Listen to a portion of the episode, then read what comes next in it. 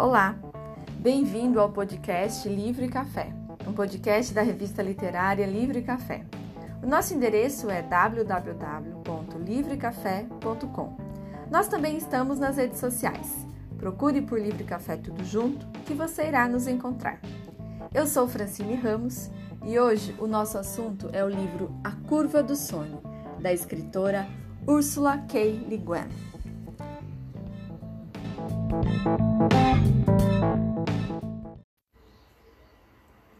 A escritora americana Ursula K. Le Guin, que nasceu em 1929 e faleceu recentemente em 2018, faz parte dos grandes nomes da literatura de ficção científica.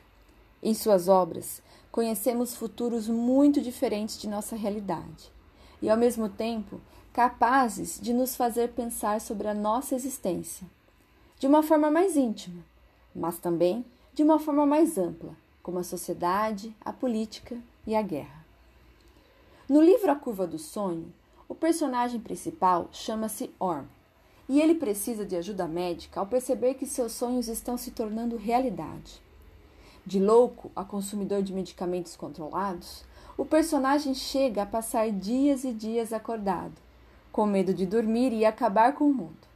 E assim, a obra se constrói a partir dos sonhos de Orr e sua suposta realidade que se transforma a cada vez que ele acorda. Um dos aspectos mais interessantes da obra é como Úrsula construiu essa ideia de reformulação constante da realidade. As lembranças do passado de Orm, à medida que a história se desenvolve, são diferentes e mais complexas, porque em seus sonhos ele é introduzido pelo seu médico a tentar reverter os problemas que assolam a humanidade. No entanto, as soluções encontradas no inconsciente de Orn pegam todos, personagens e leitores, de surpresa. Ciência, aprendizado, teoria e prática. George Orn é um homem que transforma seus sonhos em realidade. A princípio, ele está totalmente perdido, mas à medida que avança em seus sonhos e nas conversas com o cientista William Haber, frestas de uma possível solução é colocado em evidência.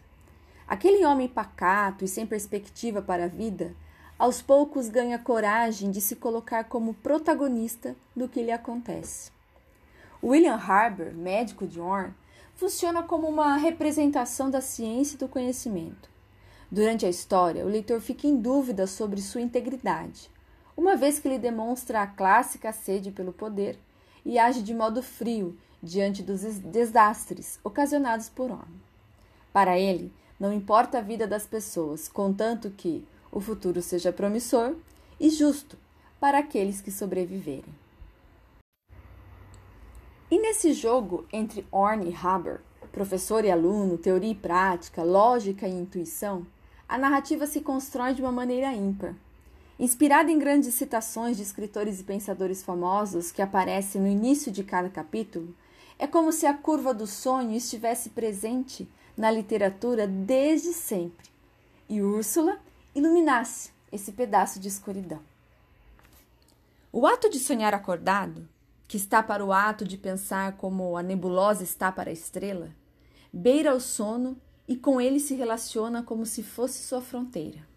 Sonhar, e que não é nada mais que a aproximação de uma realidade invisível. O sonho é o aquário da noite. Citação do livro Os Trabalhadores do Mar de Vitor Hugo, presente no início do capítulo 7 do livro A Curva do Sonho. A personagem Heather Lelich aparece como uma força impulsionadora para George Orwell.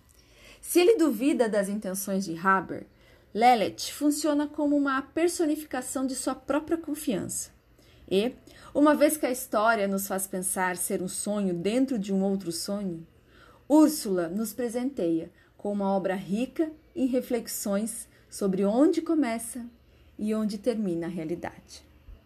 É claro que há muito mais para falar sobre esse livro, mas a ideia deste podcast é te deixar realmente curioso e ir atrás dessa grande obra da ficção científica. Espero que você tenha gostado.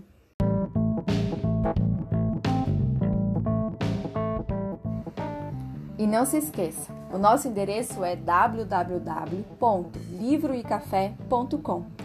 Nós também estamos nas redes sociais, é só procurar por Livro e Café tudo junto que você irá nos encontrar no Instagram, no Twitter, no Facebook e no YouTube. Dicas, sugestões e outros assuntos relacionados, use nossas redes sociais ou escreva para a gente. Contato arroba livrecafé.com. Até mais, um beijo por meio dos livros, todos os caminhos.